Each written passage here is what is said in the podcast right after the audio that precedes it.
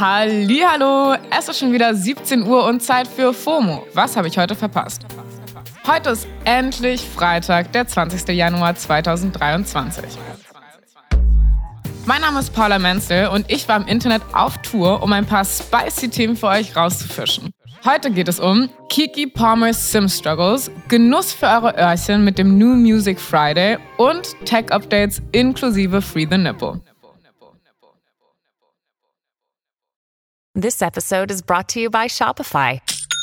Forget the frustration of picking commerce platforms when you switch your business to Shopify, the global commerce platform that supercharges your selling wherever you sell. With Shopify, you'll harness the same intuitive features, trusted apps, and powerful analytics used by the world's leading brands. Sign up today for your $1 per month trial period at shopify.com slash tech, all lowercase. That's shopify.com slash tech. Willkommen, willkommen, treten Sie ein in den ultimativ schnellen Timeline Recap. Leute, es gab schon wieder ein iconic Moment bei den Australian Open.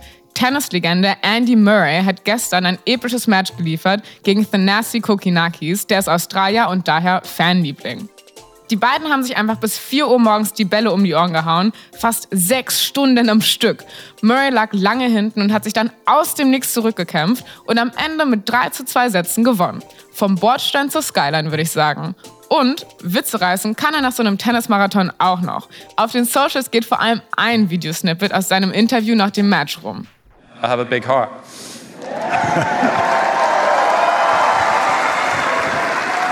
Well, Andy, if I may say, you have big everything, I think. I'm not sure my wife would agree. That's not what I meant. Andy, Andy, Andy. Schauspieler Alec Baldwin muss vor Gericht. Der hatte 2021 bei den Dreharbeiten vom Film Rust die Kamerafrau Helena Hutchins erschossen. Die Waffe hätte eigentlich eine harmlose Requisite sein sollen und war dann aber geladen. Es gab ja schon eine Klage gegen Baldwin, die war aber zivilrechtlich und wurde am Ende sogar fallen gelassen. Aber jetzt kam die Staatsanwaltschaft und meinte, dass sie Baldwin dafür anklagen werden. Wegen fahrlässiger Tötung. Außerdem soll noch die Waffenmeisterin vom Set angeklagt werden. Baldwin drohen jetzt 18 Monate Haft und eine Geldstrafe. Ja, habe ich auch gedacht. 18 Monate. Wir halten euch auf dem Laufenden. Leutis, es geht wieder los mit der Bundesliga. Wegen der WM war lange Winterpause. Heute Abend ist es soweit. RB Leipzig gegen FC Bayern München. Dritter gegen Erster, absolutes Topspiel. Das sind noch die Überreste von der Hinrunde. Die Rückrunde geht dann nächste Woche los. Und was uns da erwartet, sagt uns jetzt Matthias Dersch, Redakteur vom Kicker. Matthias, deine Meinung. Mit wem müssen wir in der Rückrunde auf jeden Fall rechnen? Ja, da fallen mir spontan vor allem zwei Spieler ein. Sebastian Aller von Borussia Dortmund ist der erste. Wir können uns, glaube ich, alle noch an den Schock erinnern im Sommer, als die Krebsdiagnose bekannt wurde bei ihm. Damals war die Ungewissheit groß, äh, ob und wann er zurückkehren wird. Jetzt steht er wieder auf dem Platz, will Tore schießen für Borussia Dortmund und das gibt der Mannschaft des BVB natürlich einen extremen Push. Ja, und der zweite Name ist Jan Sommer. Er muss jetzt eben zeigen, dass er Manuel Neuer ersetzen kann im Tor des FC Bayern. Ich glaube, dass er das kann, aber ganz sicher werden da alle ganz genau hinschauen. Wir sind gespannt. Danke dir, Matthias. Schauspielerin Kiki Palmer braucht unseren Tech-Support.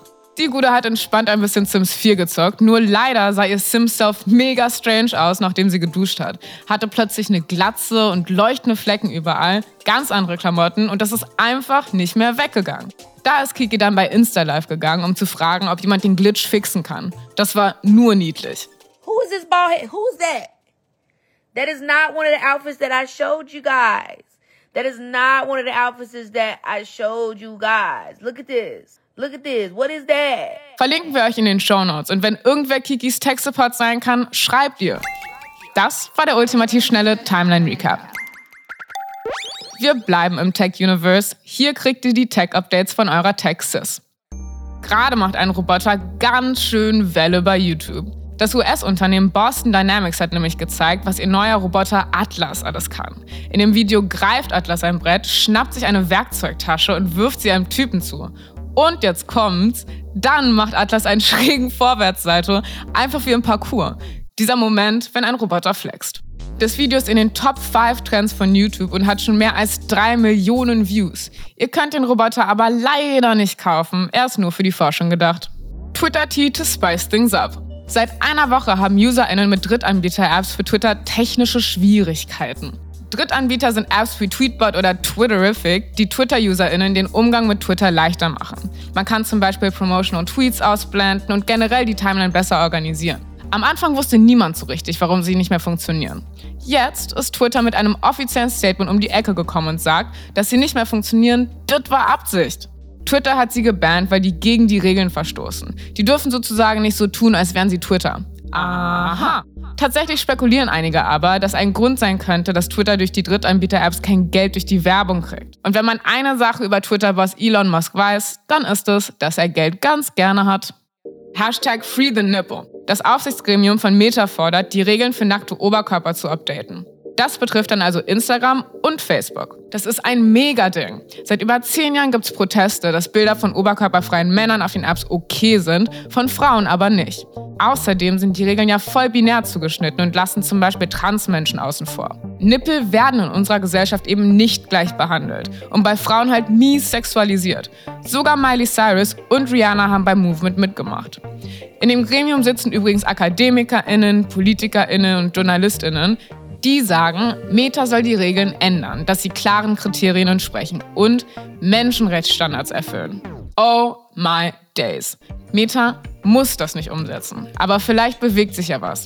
Wir sind näher am Ziel, die Nippels zu befreien, als je zuvor. So, und weil es nichts Schöneres gibt, als das Wochenende mit guter Musik zu beginnen, gibt es jetzt den, den, New Music Friday, New Music Friday. New Music Friday, New Music Friday. Boy Genius hat drei neue Songs released. What? Drei auf einmal? Die Songs heißen $20, True Blue und Emily, I'm Sorry. Und die dramatischen Namen täuschen nicht. Es ist richtige Kaffeetassen mit beiden Händen umschließen und aus dem Fenster gucken Mucke. Also wirklich genau das, was wir alle brauchen an diesem kalten Januar-Wochenende.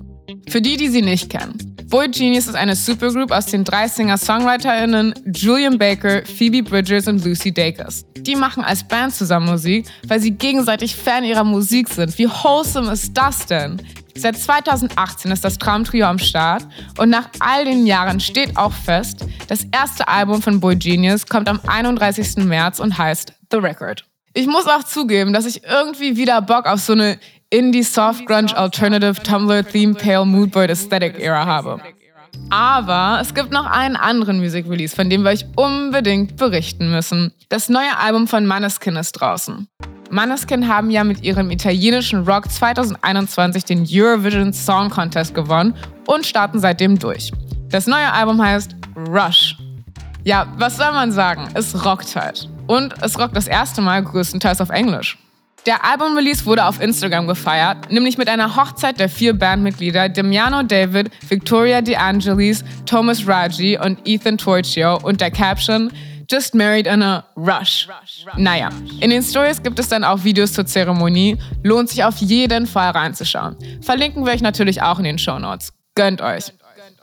Auf welchen Album-Release freut ihr euch dieses Jahr am meisten? Schreibt uns an fomo at spotify.com.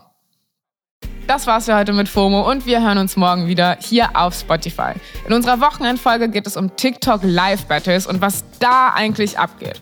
FOMO ist eine Produktion von Spotify Studios in Zusammenarbeit mit ACB Stories. Folgt uns auf Spotify. Tüdelü!